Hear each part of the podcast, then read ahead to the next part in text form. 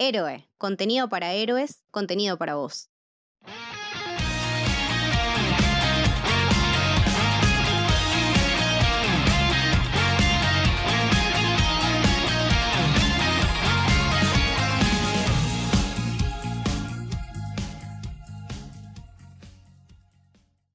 Bienvenidos, bienvenidas al Camino del Samurái. Mi nombre es Mili y hoy estoy con Gon. ¿Cómo va Gon? ¿Todo bien?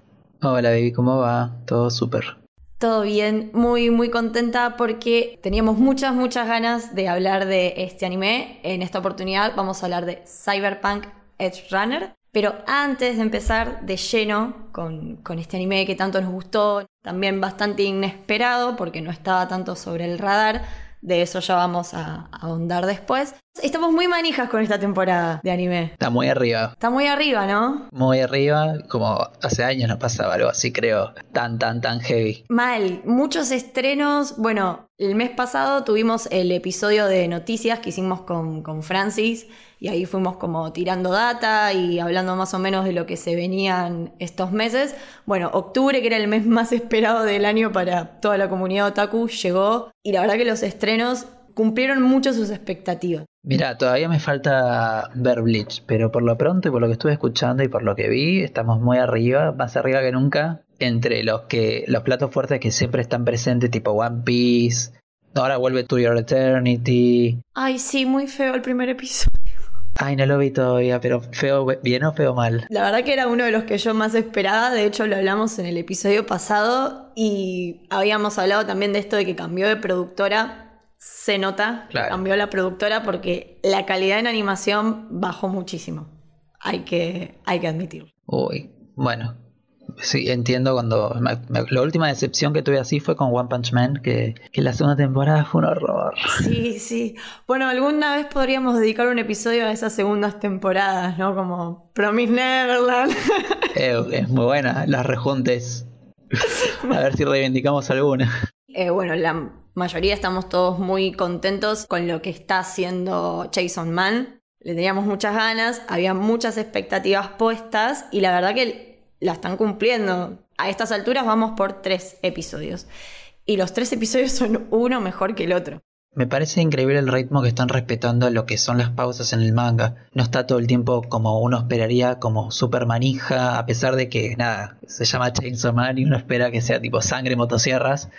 Sí, tiene, tiene un, tiempo muy copado de desarrollos. Creo que va alrededor de dos o tres capítulos por, por episodio, ¿no? Del manga. Sí, sí, el primero es el primero y después ya sí de, a dos o tres. Es más, omitieron un par de, cositas que eran medio rellenito, pero, pero en general increíble. Me sorprendió el CGI que yo estaba muy aséptico. Y dije, ok, ¿qué está pasando acá? De repente me gusta. Claro, porque definamos posturas. Gon no es muy fanático del uso del CGI. Sí, cero. Cero fanático, entonces que para vos esto esté bien y te esté gustando es es, mucho. Sí, además es re loco, porque me gusta más el CGI cuando se ve mal y choto, como esa estética medio noventosa 2000, ¿viste? Cuando estaba esa transición tipo Matrix o la serie de Ghost in the Shell, que era como medio Waplist, que eran las películas medio CGI, que eran ya 3D Play 1. Eso me encanta. Sí, se nos cayó el documento a los dos. Sí. vale. Eh, eso me encanta, pero después cuando tratan de ser realistas, eh, me choca un poco, como con Shingeki. Claro. Pero acá está tan bien eh, blendeado con todo lo que es el dibujo que... Sí, el producto final la verdad que es excelente. bueno, con Leti estuvimos de invitadas en los streaming de Uno en un Millón, que hacen streaming todos los martes, cada vez que sale un capítulo de Jason. Está muy bueno, recomiendo. Hacen análisis muy copados y uno de los temas que hablábamos era justamente esto, eh, lo que nos producía el, CGI y bueno, de que no es tanto que está bien o que está mal, sino que se sepa usar. Mapa usando CGI da un poquito de miedo, pero bueno, la verdad que acá, eh, me saco el sombrero.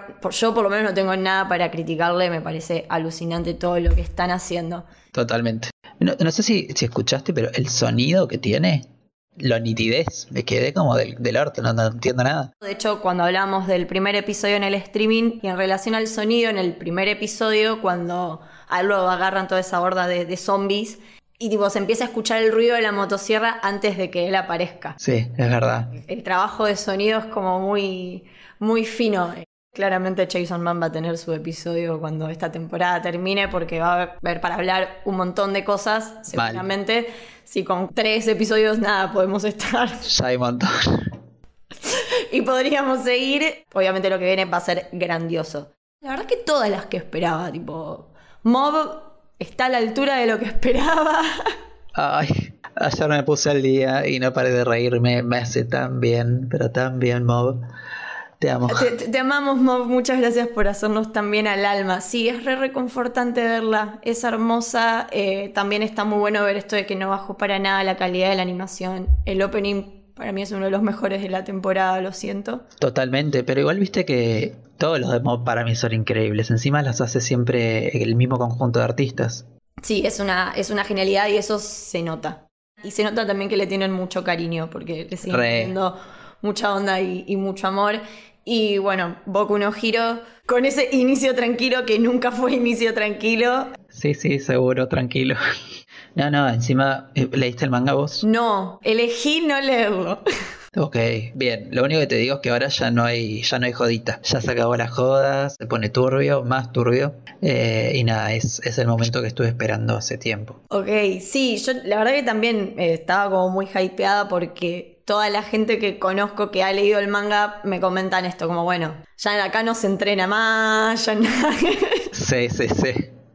Ya las vacaciones se terminaron. Se terminaron las vacaciones, ya nadie va alcohol, es como bueno, se viene lo, lo heavy y rescato también lo mismo. A nivel animación me parece que la están rompiendo, que está buenísimo. Como decía antes, me parece que el único que tal vez cuando vi me descolocó fue como si tu Eternity, fue un Metsuno Anatae, que nada, la historia es bellísima.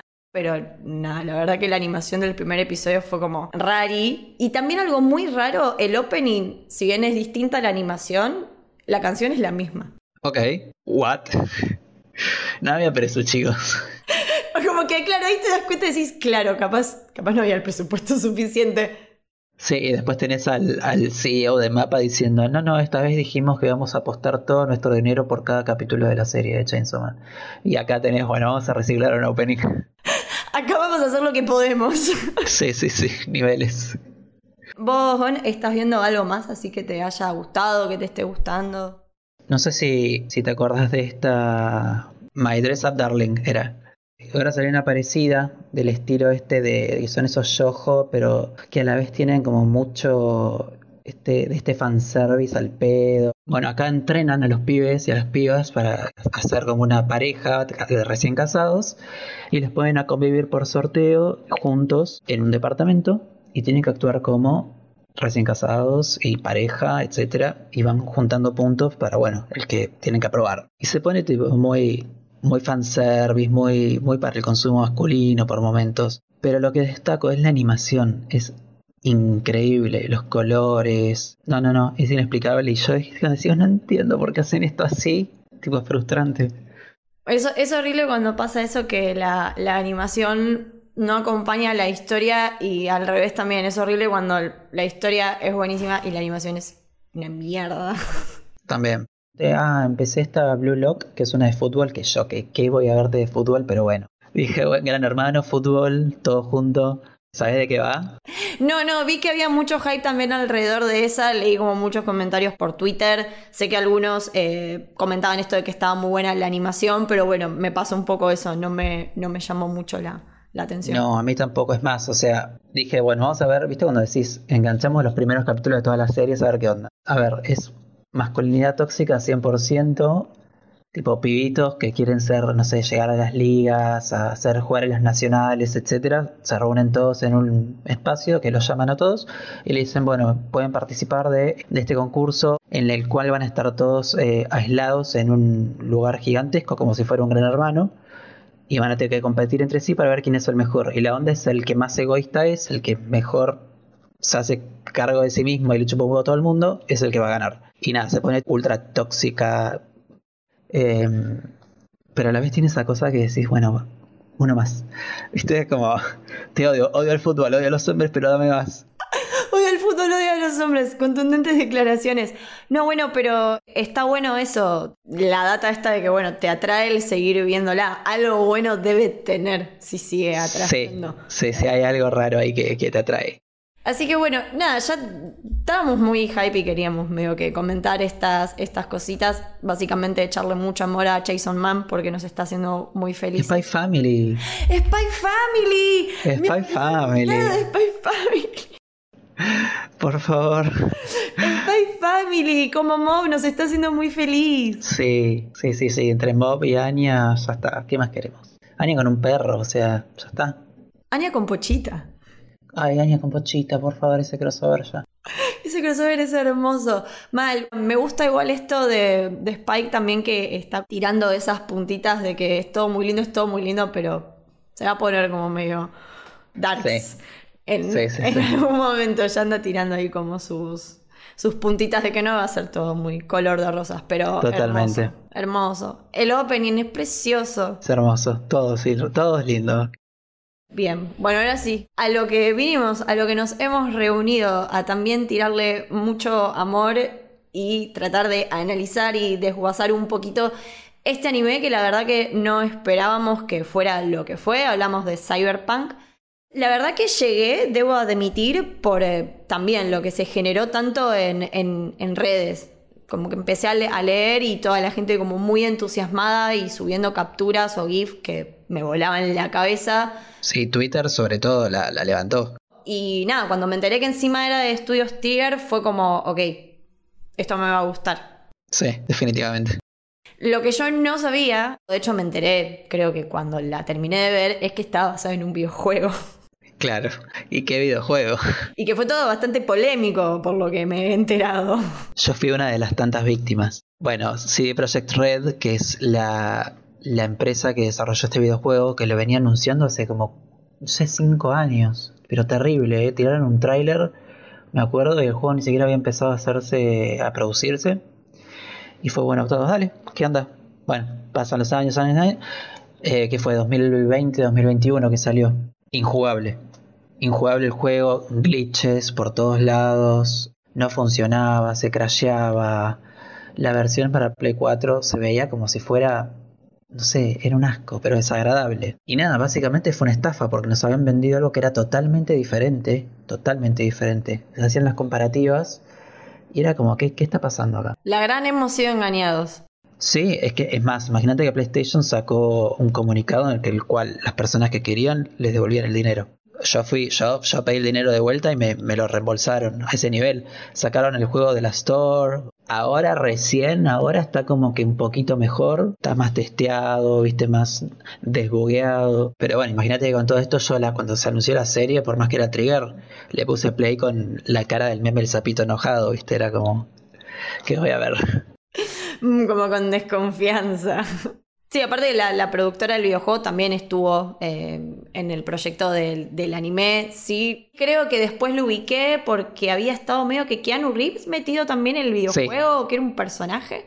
Sí, exacto. Claro, como que después sí lo ubiqué por ese lado, que, que- que me acordé de eso, pero también, bueno, tal vez le jugó un poco a, a- a favor, porque la verdad que el, el producto del anime es, es excelente desde todas sus áreas, desde la animación, desde el guion, desde la música. Después podemos ir desarrollando un poquito más cada una de ellas, pero es- es- realmente está, está muy bien. A mí me sorprendió muchísimo. Y también disfruto mucho de estos anime cortitos. Mal. 10 episodios, 11 episodios, te cierra y, y listo.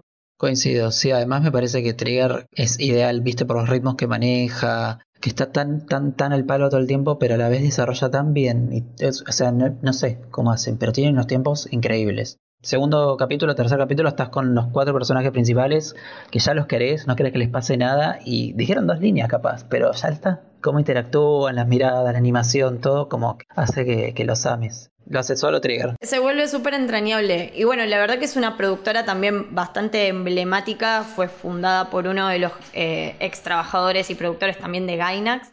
También nos ha dado cosas muy, muy buenas. Kill la Kill, Darling in the Franks. También dos animes que están muy copados. Para los que gustaron mucho de Star Wars Vision, uno de sus, de sus cortos son de, es de esta productora. ¿Uno o dos? Creo que dos. Me parece que dos, pero uno es el más como trigger, la- como más promare, más ese estilo que, que tienen ahora. Re. Y bueno, el, el director de, de Cyberpunk también trabajó en un anime que a mí me gusta muchísimo, que es de estudios Gainax, que es Furikuri. Ah, amo. Así que nada, se, se nota, se nota muchísimo. Y es un chabón igual con un perfil medio raro, porque trabajó en un montón de animes, como que laburó en distintas áreas en animación, pero en Evangelion, en Paradise Kiss, en Full Metal, como. Ah, estuvo re en, todo. Hay un poquito de acá, allá. Lo que me gustó mucho cuando, cuando la vi, toda esta estética cyberpunk que, que maneja toda esa, bueno, para el que no, lo sabe o que puede pasar, cyberpunk es como este subgénero de la ciencia ficción, donde básicamente la tecnología evoluciona mucho y eso se contrasta con la deshumanización de los personajes o de las historias. Sí, sí, sí, es que acá es eh, realmente la aposta, yo decía, si el juego hubiera sido, más allá de todos los errores y eso, eh, lo veía como bastante superficial en todo lo que es la estética, los personajes, un par de escenitas. A ver, porque me muestres dos tetas, el, el que rompo con los esquemas como videojuego, no me sirve. O sea, acá te, eso tiene gore, tiene sexo, tiene drogas, tiene deshumanización de personajes de la sociedad a niveles, no sé, hay gente tipo en la calle quedándola, policías haciendo de las suyas, empresas, megacorporaciones rompiendo todo. Bueno, eso, tiene un desarrollo muy zarpado y en, la, en el juego no está. Me encanta pensar que el juego en realidad es como se adaptó en base al anime que al revés, porque es demasiado bueno este, esta serie en comparación a lo que a de dónde viene. Claro, buenísimo esa, esa data, claro, como que acá en el anime y eso que es recortito desarrolla un montón Totalmente. cosas que en el videojuego medio que quedan, porque sí leí tal vez cosas que están en el videojuego que las toma el anime, creo que cuando ellos hablan, títulos que aparecen, como esas linitas eso, eran como, o la música también, también. mucha era sacada del videojuego, pero sí, es como una retroalimentación medio rara, como que suele ser al revés y acá tuvo un sentido inverso. Bueno, y como veníamos diciendo, esto como que las, las temáticas cyberpunk terminan siendo este estilo, como bueno, la deshumanización, la tecnología, en, en este anime en particular, la verdad que se ve un montón desde el primer episodio.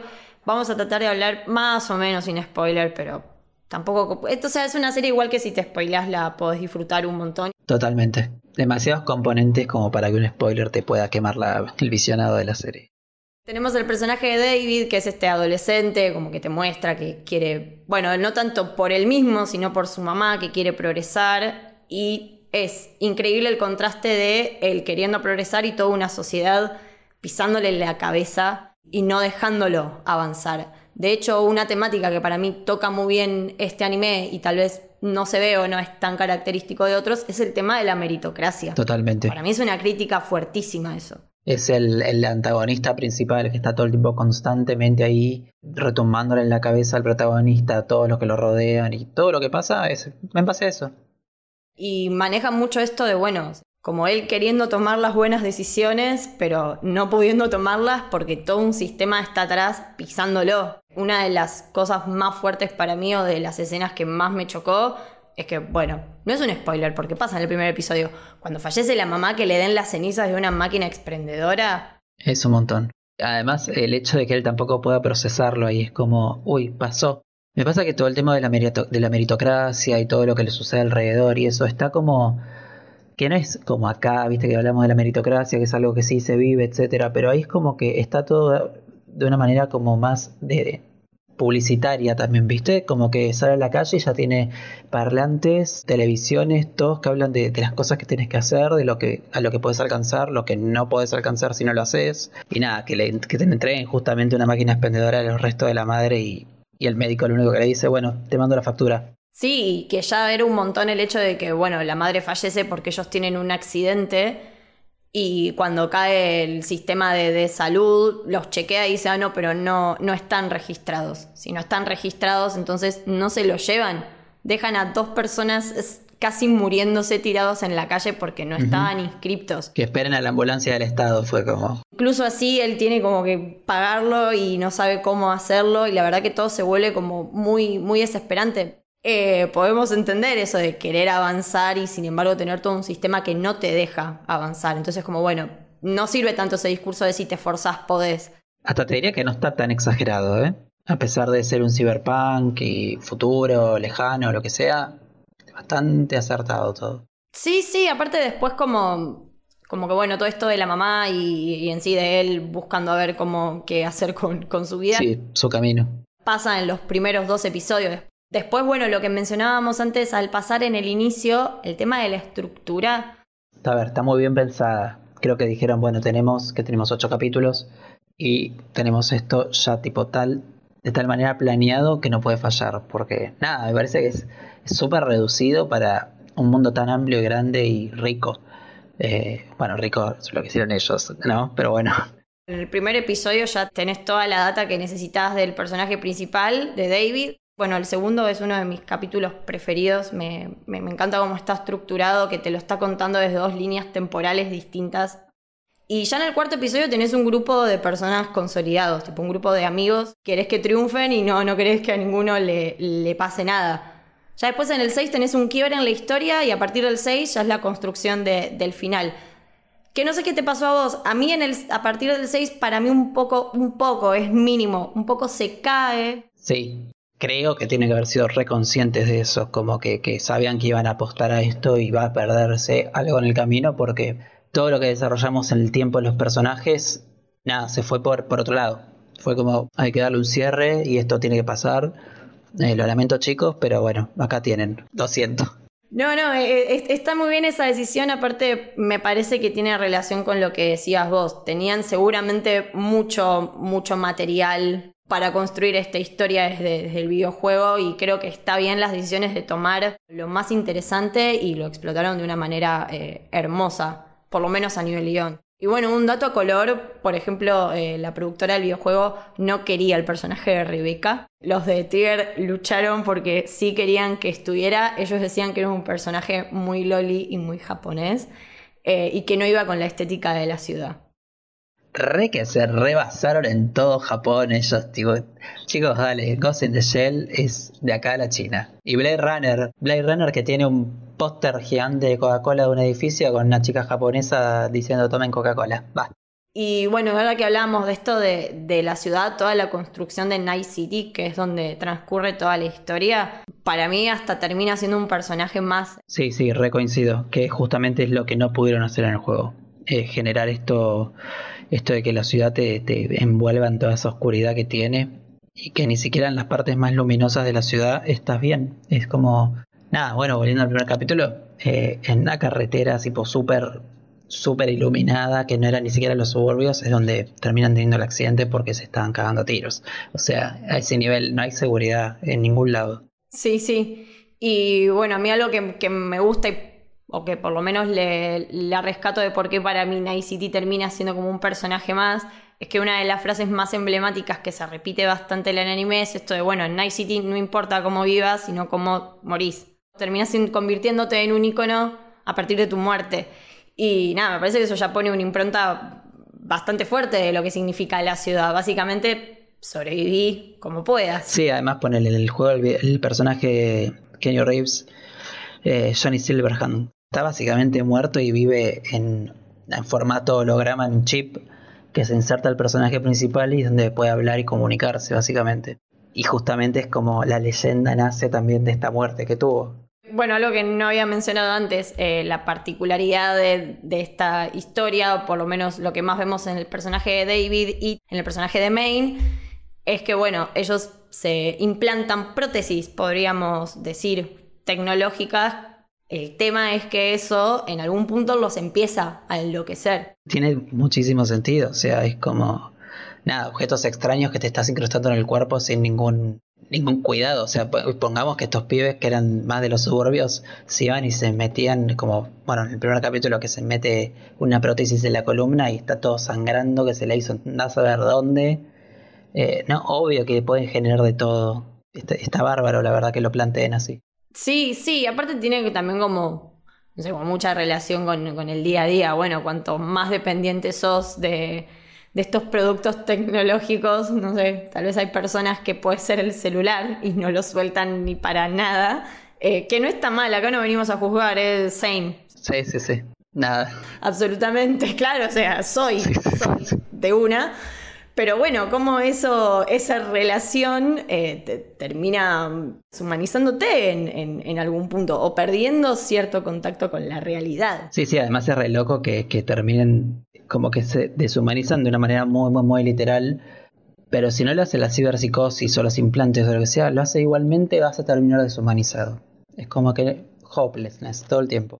Particularmente en esta historia tenemos, bueno, como decíamos, el personaje de David, que es un adolescente que termina trabajando con un grupo de sicarios, que bueno, que está Main, que termina siendo como su figura paterna. El personaje de Lucy, que me parece un personaje hermoso. Increíble, la amo. Hermoso, hermoso, que a pesar de nada, ser un poco ese personaje femenino que motiva al personaje masculino, es muy lindo cómo se va generando ese, ese vínculo. Sí, además me gusta que haya, que esta motivación también es un poco un ida y vuelta, ¿no?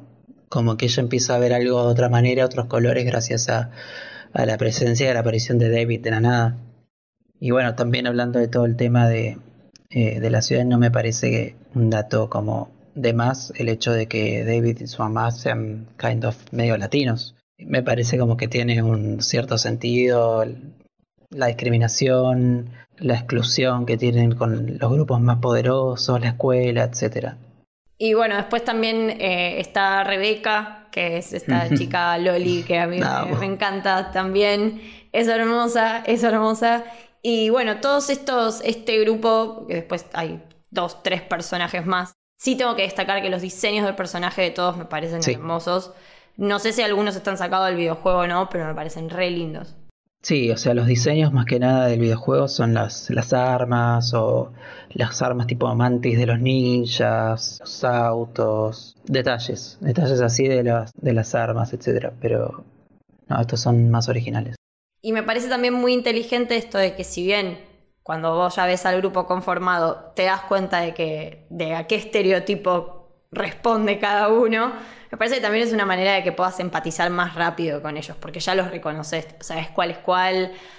Sí, está, está muy bien como caracterizados y vos los re reconoces, obvio. está, para mí eso es esas cosas que digo, están repensadas. Empatizás un montón, ya en el segundo episodio toda esa escena de ellos dos en, en esa simulación en la luna. Ah, es increíble. Con la música, no, terrible me destruyó. Y es todo muy hermoso, o sea, la animación es increíble, todos los fondos, las escenas de pelea. Bueno, yo empecé a ver la serie por la escena de la luna que la vi en Twitter, con la música. Dije, ok, vamos a ver qué onda esto. Y ahí, bueno, ahí entré. Bueno, justo que la mencionamos tanto, el tema de la música. Fran Ferdinand de vuelta. ¿Qué onda los japoneses con Fran Ferdinand? No sé, pero hay un problema. Es tipo Rusia con Natalia Oreiro.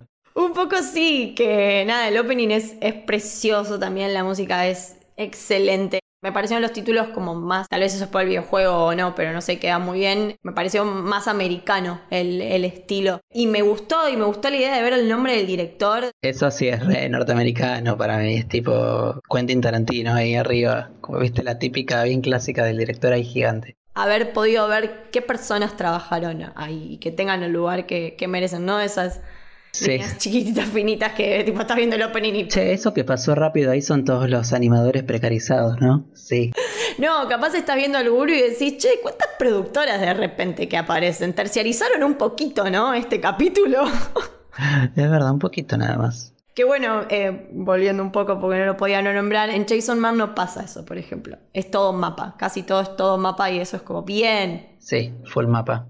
Dentro de lo que hablamos, esto que también lo mencionamos antes, de la animación, la paleta de colores es hermosa, la saturación está muy, muy bien, los contrastes también. Me pasó que, me, como decía, Furikuri me hizo acordar mucho de la animación, onda medio cel shade, como ubicas a eh, Masaki Yuasa, el que hizo Cry Baby, Devilman. Sí, sí. Que tiene como esa onda muy estilizada, ¿viste? Me, me encanta, es como una onda nueva medio de anime que están planteando ahora. Sí, y hace un buen contraste porque tal vez no lo tienen todos los personajes, pero maneja ahí una estética muy, muy copada. Y bueno, algo que estábamos diciendo antes de la música, lo que le, destacamos y creo que lo que gusta mucho es que hay cantidad de estilos. Sí, para tirar el techo. Sí, sí, están haciendo lo mismo que volvían, ¿no? A Chainsaw Man con los ending, que es como estilos. Me, me, me copa un montón. Que parte nada, encontramos como de todo, punk, reggae, tipo hasta medio pop, pesado, metal. Medio reggaetón también, algunas veces raro, medio trapero, no sé. Unas mezclas. Sí, hay unos traps ahí. Altas mezclas metieron, me copa. Eso sí, la, mayoría de la banda sonora sí son eh, artistas polacos, creo que también como el origen del videojuego. Sacamos ya a los protagonistas, a la relación entre ellos dos, va entre todos, hay entre esa familia linda que se hace, que medio también se puede hacer un paralelismo con Aki, Denji, Power Rock, lo que vamos a ver después, esas pequeñas familias que se forman y no querés que nada les pase. Pero nada, súper recomendada la serie, la verdad. Para los que vieron algo del juego, lo jugaron con más razón. Para los que dijeron no lo voy a jugar, justo creo que es el, el que te, a mí me está haciendo dudar de volver a Night City. Porque, nada, me convencieron con la serie. Eso es lo que me, me, me parece increíble. Lo estoy repensando. Claro, lo van a estar repensando. Y seguramente hay un montón de gente que está volviendo. No sé si, si está bien el dato, porque esto lo habré leído como muy para arriba, pero puede ser como que lanzaron mejoras Sí, ahora está bien, desde el boicot que tuvieron, estuvieron mejorando constantemente supuestamente los servidores, el, funcionamiento del juego, y tuvieron heavy, eh, tipo año y medio dándole con todo. Y ahora supuestamente está jugable. Bueno, vayan a ver el anime, si no, qué buenísimo. Bueno, hace poco también se, se terminó haciendo oficial que no va a tener segunda temporada. Me copa. No me parece mal un a los Star Wars Visions, una línea de cortos anime en, el universo Cyberpunk. Porque nada, si la historia que la ves, si bien nos encantó, es una pequeña historia en un mundo gigantesco, que como hay esa, pueden haber un montonazo más dando vuelta ahí que pueden estar muy copadas para adaptar. O sea, siento que es un mundo como rico para hacer este desarrollar el mundo en base a estos personajes. Y me parece que aparte, nada, el anime, por lo menos de Cyberpunk Edge Runner, está bien lo que te cuenta, está bien la, historia. Realmente tratamos como de no spoilear mucho para el que no la vio, mm. se interese, vaya y la vea y la disfrute un montón. Fuimos recontra re mil buenos y cuidadosos. Mal. Pero me parece que en el anime pasan determinadas cosas que no te deja la puerta abierta a que esto continúe. O sea, me parece que tiene un buen inicio, un buen desarrollo y un buen cierre y ya está. Sí, por eso para mí lo que pueden hacer es más autoconclusiva las temporadas. Yo creo que van a ser. Yo creo que van a hacerla porque les fue bien, porque van a sacar dentro de un par de años, un par de varios años Cyberpunk 2. Ya dijeron que algo está ahí en proceso.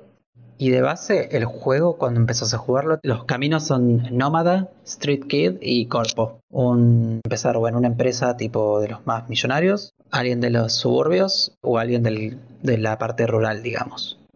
Entonces es como que te muestra un poco tipo el que nació en la ciudad, el que nació en los suburbios, el que vive en, el privilegio de las empresas más, más grandes, de las corporaciones increíbles. Y acá te mostraron una parte, que es más la del la gente de la ciudad, viste, como muy de abajo, pero tiene un montón de, lados por donde abarcar.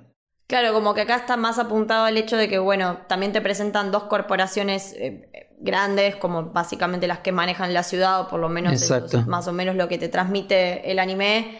De hecho, hay una frase que le dice la mamá de David, que es que ella quiere que él llegue al escalafón más alto de una de las empresas, que eso toma un significado bastante especial e importante al final, se resignifica mucho toda esa charla que él tiene con su mamá. Como que también trabaja bastante el anime en esto de las corporaciones y cómo destruyen a la, gente. Pero sí, me, interesa más este lado, como me gustó mucho el universo, me interesaría seguir viendo historias en este universo, pero no esta. Sí, sí, obvio, esto para mí ya terminó. Aparte me interesaría ver uno, no sé, en el campo, ponele. Sería como muy interesante. Re, re, re, cómo llegan a la ciudad, todo lo que se pueden encontrar y eso está copado.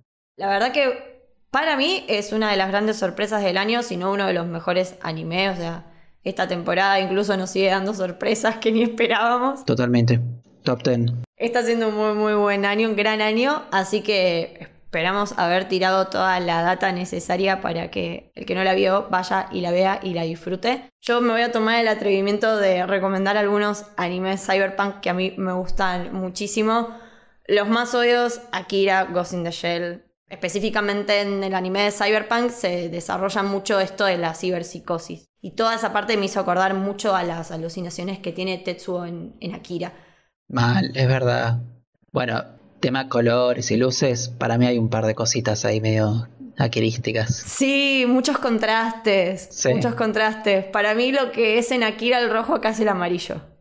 Como súper representativo. Después, un Crisis Tokyo 2040. me encanta. Tengo el tema en Spotify. Amaba, amaba un montón. Me, me da mucha vida. Es recortito también, creo que es una temporada, todas protagonistas mujeres hermosas, alucinantes, una estética bellísima. Y después, bueno, nada, a mí Tribune me gustaba mucho, no así su tráiler de la remake, que me parece bastante horrible. Ah, no, no hablemos de eso, por favor, hablando de CGI.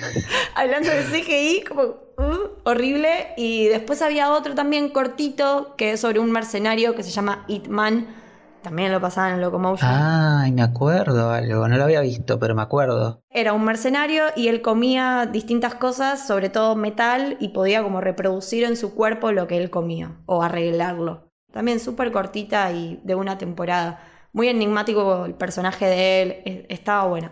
Así que bueno, ya después de haber tirado estas recomendaciones que tenía ganas, no sé si a, vos te queda alguna o querés. Tengo un par. Cargo Proxy es una, la amo, fue una de mis primeras series cyberpunk, creo, en el anime. Que me acuerdo que yo era re chico y la bajaba de Ares y me volaba la cabeza, era como, ¿qué es esto? está pasando muy oscuro? La serie de Ghost in the Shell es increíble, con música de Yoko Kano. Y después me gustaba una que todavía la tengo bajada en Drive, que se llamaba Technolize o Technolize, no sé cómo se dirá, que era muy, muy oscura pero muy oscura. Es del 2003 más o menos, de la época de Full Metal, el original, ¿no? Y también hablaba mucho de, a ver, a otro tono, ¿no? No tenía mucha acción ni nada, pero era, hablaba mucho de problemas gubernamentales, eh, problemas con las prótesis, los sintéticos, organizaciones, etcétera, y estaba muy, muy piola. Me suena más tipo perfil como Line. Sí, totalmente. Bueno, más ese ritmo tiene. Así que bueno, creo que abarcamos más que nada todo lo que, lo que es Cyberpunk Edge Runner. Espero que les haya gustado y que les interese y que la vayan a ver si no la vieron. Realmente es excelente. La amamos muchísimo. Gon, muchas gracias por sumarte a este episodio. Tengo que decir que Gon tiene una cuenta en Instagram donde sube unas fotos alucinantes. Alucinantes es un artista de la hostia, así que por favor vayan a ver todo lo que hace. Así que ahora te dejo a vos el espacio para decirnos dónde te podemos ver, leer. Básicamente en Instagram soy arroba gonresti, que es eh, nombre y apellido.